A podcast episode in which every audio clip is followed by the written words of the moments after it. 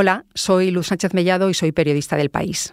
Como todos, quedé conmovida e impresionada con la muerte de Carmen Sevilla y decidí escribir en su memoria este artículo. Se titula Bellísima Carmen.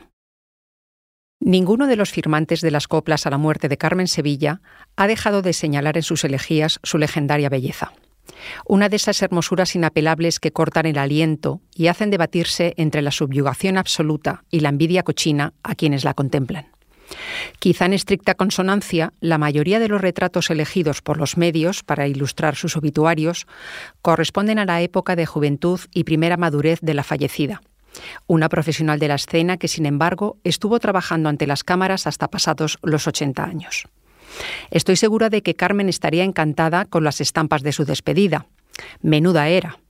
Mucho antes de la masificación de los rellenos y los retoques faciales, ella misma, picarona y coquetísima, contaba muerta de risa en horario de máxima audiencia cómo se pegaba cada noche sendas tiras de esparadrapos bajo las orejas, recogiéndose los belfos, para escondérselos bajo el cardado y lucir así más tersa en pantalla.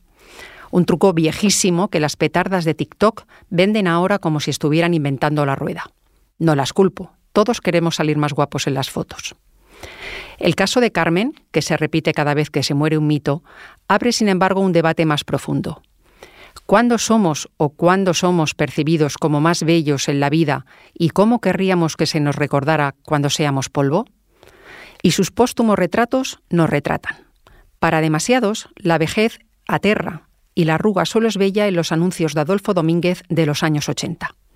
Líbreme el cielo de violar la intimidad de una anciana enferma cuya luz no pudieron apagar en vida ni los prejuicios sociales, ni los de los hombres que la quisieron solo para ellos, ni los de quienes se mofaban de sus despistes en antena antes de que el Alzheimer la sumiera en el olvido.